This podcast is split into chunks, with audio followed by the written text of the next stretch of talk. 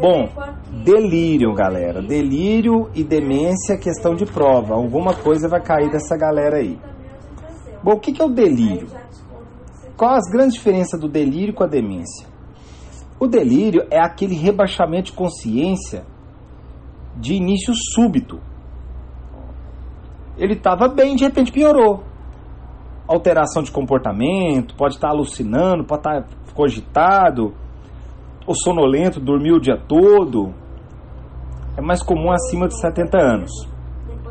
Bom, quais são as causas de delírio? A principal causa de delírio, gente, é a infecção.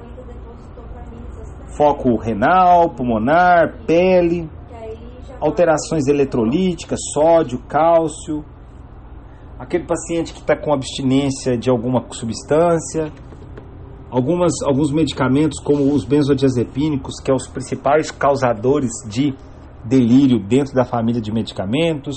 Tem também a quetiapina, o aldol.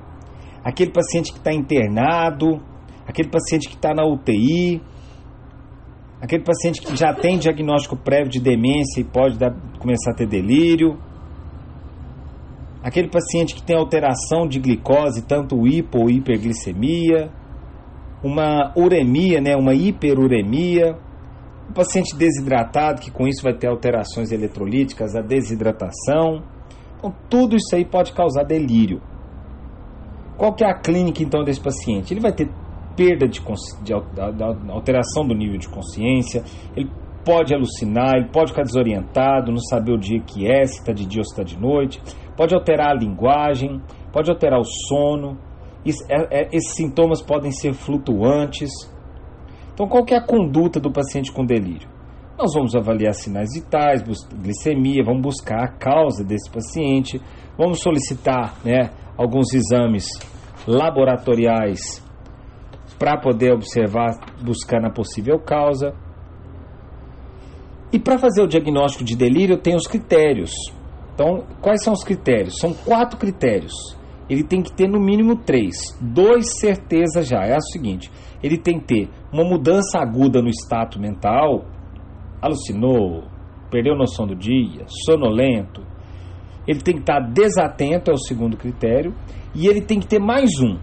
Ou ele vai estar com o pensamento todo desorganizado, falando nada com nada, começando a chamar a pessoa que não tem nada a ver ali, falando coisa que não precisa, sendo aquela pessoa que é super educada, começa a falar palavrão a gente já viu isso. Ou ele teve uma alteração do nível de consciência. Né? Então ele começou, começou a ter mesmo, de fato, alteração do nível de consciência. Existe o tratamento medicamentoso e o não medicamentoso. Qual que é o tratamento não medicamentoso? Melhorar a iluminação desse paciente, se a iluminação não está boa. Manter próximo dele calendário, foto, de repente uma televisão ligada para ele dar notícia se ele faz uso de óculos ou né, de, de equipamentos para audição, então manter esses aparelhos de auxílio para ele. Evitar medicamentos que podem gerar delírio, principalmente nesse momento. Se possível, deambular com essa pessoa. E o tratamento medicamentoso, nós temos os antipsicóticos que podem nos ajudar nessa hora, apesar de poderem provocar delírio. Você tem o haloperidol, que é o aldol super forte, respiridona, quetiapina mas muitas vezes você corrigindo aí as causas, você já dá uma controlada nesse paciente. Então, isso aí é o delírio. Nós vamos falar da demência e depois em seguida a gente faz uma, uma comparação entre eles aí. Tá bom, pessoal? Então é isso.